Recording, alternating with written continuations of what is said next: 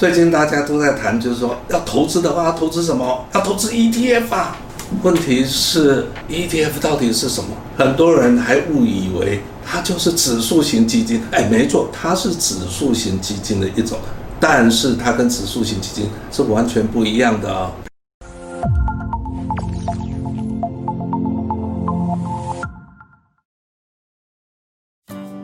我是怪老子。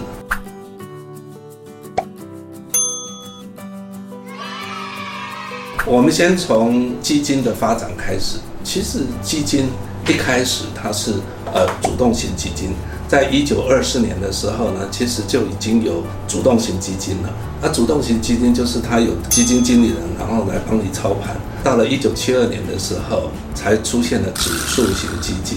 然后到一九九三年的时候呢，才又发展新的 ETF。不，ETF 不是只有指数型基金哦，主动型基金也有 ETF，只是在台湾目前并没有发行主动型的 ETF。不管是主动型、被动型的基金，或者是 ETF，其实本身它都是基金，所以我们一定要先把基金到底是什么，先把这个基础打好。基金呢，其实就是。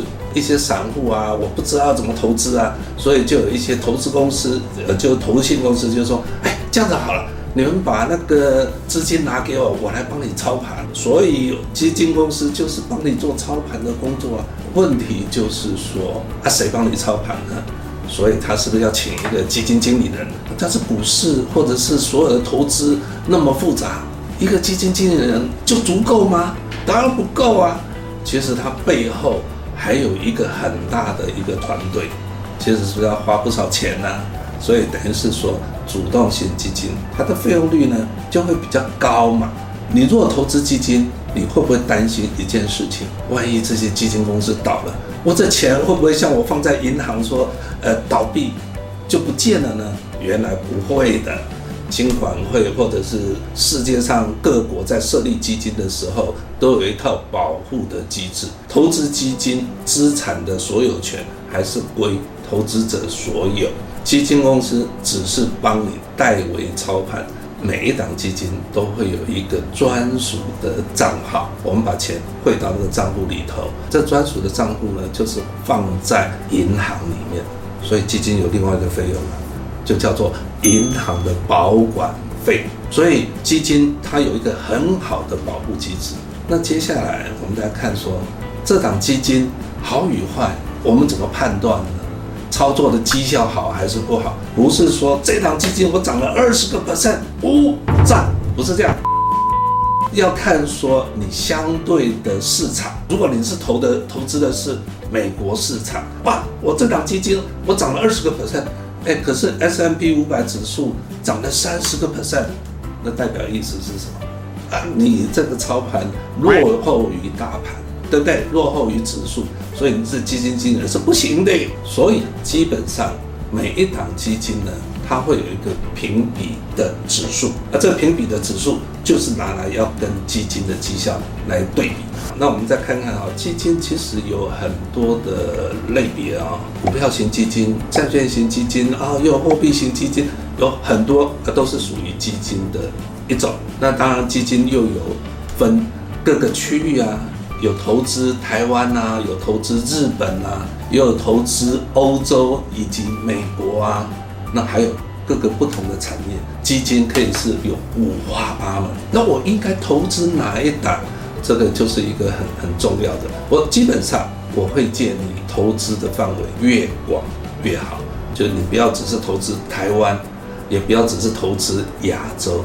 你如果说能够投资的范围越大，比如说全世界，或者是至少是一个州嘛，亚洲或欧洲。因为你只要投资的范围越广，你就可以把你投资的资产交给这些专业的指数评比机构或者是基金经理人，对不对？如果说我今天投资一档基金，欧洲的基金，那这样是不是法国要占多少？德国要占占多少比例？甚至于西班牙要占多少比例？你要不要自己去搭配？还是说你就让？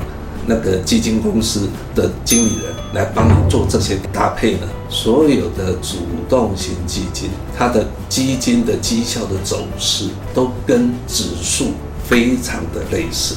其实真正厉害的是谁？是是那些指数的电动公司，因为它被拿来当做评比，它是不是一个标杆？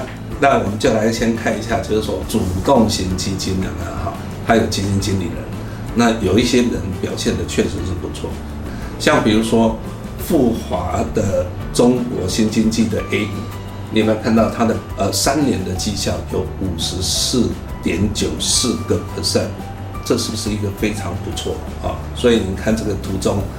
蓝色的就是那个这一档主动型基金，然后红色的就是它的评比指数，所以我们可以看得到说它比指数表现的要好很多，对不对？既然是这样子，指数的表现也不错，那我们为什么不买指数就好了呢？主动型基金跟指数型基金的差别是什么？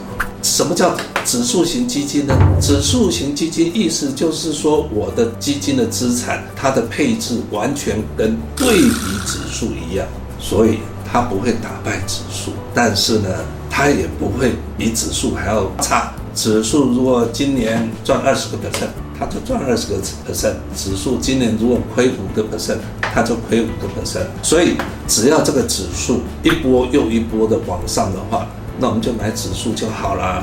台湾的那个五十的指数，其实呃每一年是以将近九个 percent 在成长的，那就是年化报酬率是九个 percent 了。其实最重要的是指数型基金，它不会有人为操纵的问题。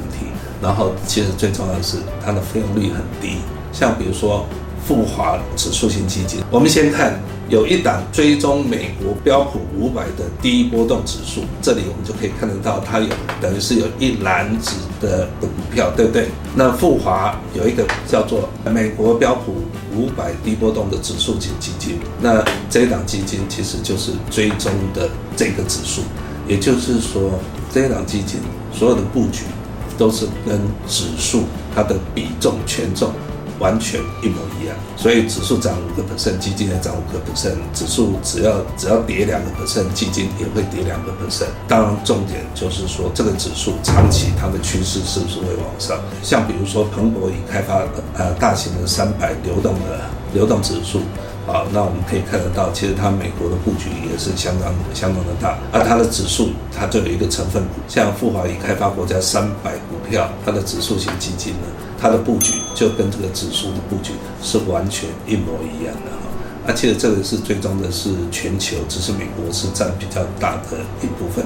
而指数型基金简单说是这样，只要指数赚钱，我就一定赚钱。基金分为有经理人以及比较被动的经理人，所以呢，基金就分为叫主动式跟被动式。那指数型基金呢，又被称为是被动型基金，因为没有透过经理人的主动的操作，都是被动的看指数，所以指数型基金它的优势当然是第一个费用率低，再来我们也不用担心基金经理人的。舞弊问题，选基金就会变得很容易，对不对？因为你只要挑指数就好了，就不用去挑基金公司。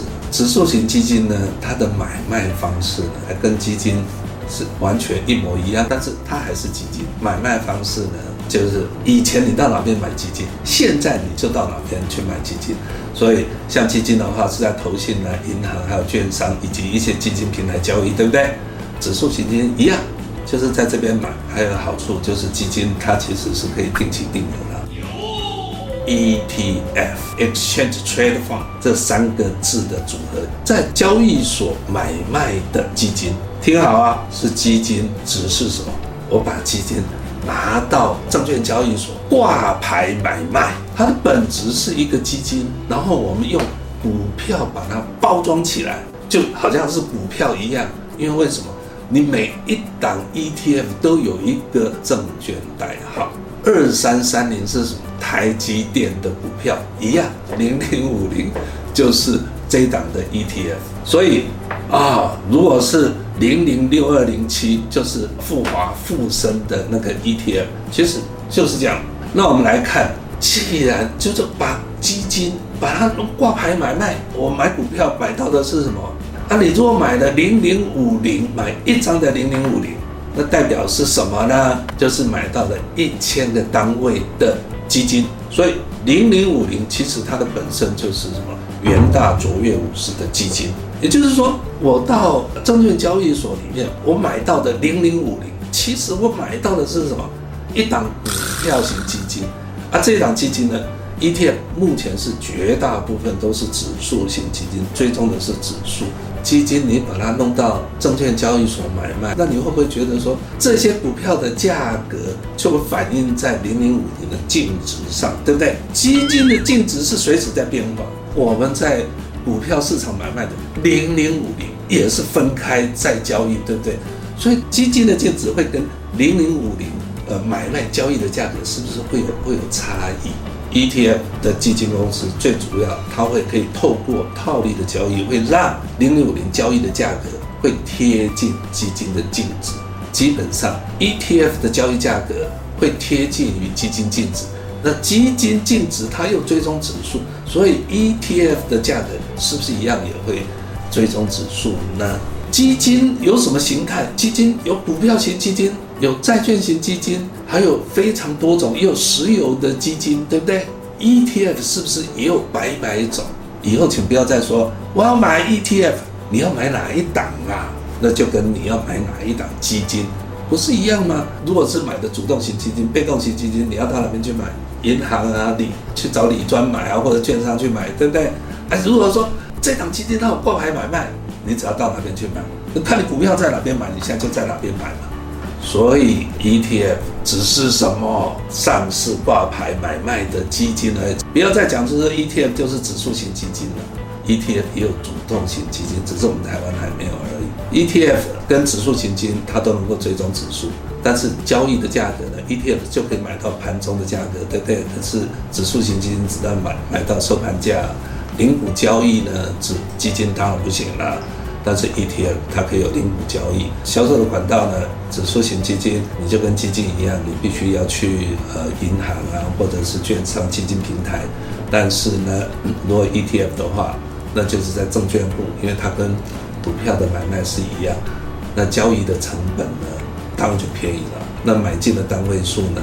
在 ETF 的话，一次是以一千股，就一张一千股，或者是零股都一样。那定期定额呢，两者都可以，只是说 ETF 呢，它是呃比较受限一点。再来我们来看追踪误差，ETF 它会有追踪的误差，就是折溢价的问题。